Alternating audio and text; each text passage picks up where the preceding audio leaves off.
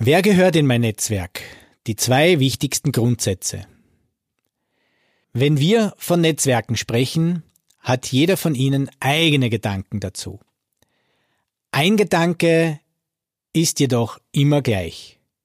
Wer gehört denn in mein Netzwerk? Grundsätzlich ist es so, dass es immer abhängig ist von dem, was wir wollen also unseren Plänen für die Zukunft. Dennoch gibt es zwei Grundregeln. Diese sind erstens Suchen wir Menschen, die ähnliche Ziele und einen guten Zugang zu meinem Zielmarkt haben und integrieren wir diese in unser Netzwerk. Suchen wir Menschen, die jetzt schon dort sind, wo wir in der Zukunft hin möchten.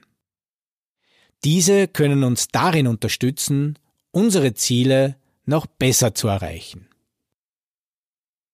Was heißt das jetzt genau? Menschen, die ähnliche Ziele und einen Zugang zu meinem Netzwerk haben. Hier geht es nicht um potenzielle Mitbewerber, sondern um andere Unternehmer, die ähnliche Ziele, ähnliche Probleme, den gleichen Zielmarkt und Lösungsideen und Erfahrungen mit einbringen können. Wichtig ist dabei, dass sie in keinster Weise mit uns im Mitbewerb stehen. Tauschen wir uns mit diesen Menschen regelmäßig aus. Achten wir darauf, dass die Gruppe nicht zu groß wird, damit der regelmäßige Austausch gewährleistet ist. Menschen, die jetzt schon dort sind, wo sie möglicherweise hinwollen. Diese Menschen können die Funktion des Mentors übernehmen. Lernen wir von diesen Personen. Holen wir uns Unterstützung von diesen Menschen, wenn wir sie brauchen. Bauen wir ein gutes Vertrauensverhältnis zu diesen Personen auf. Sie verfügen über viel Erfahrung und Insiderwissen, das für uns einmal notwendig sein kann.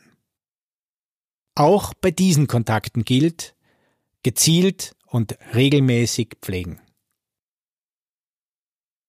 Wenn es uns gelingt, diese beiden Menschengruppen in unser kleines, aber feines Empfehlungsnetzwerk zu integrieren, werden wir mit Sicherheit noch erfolgreicher sein.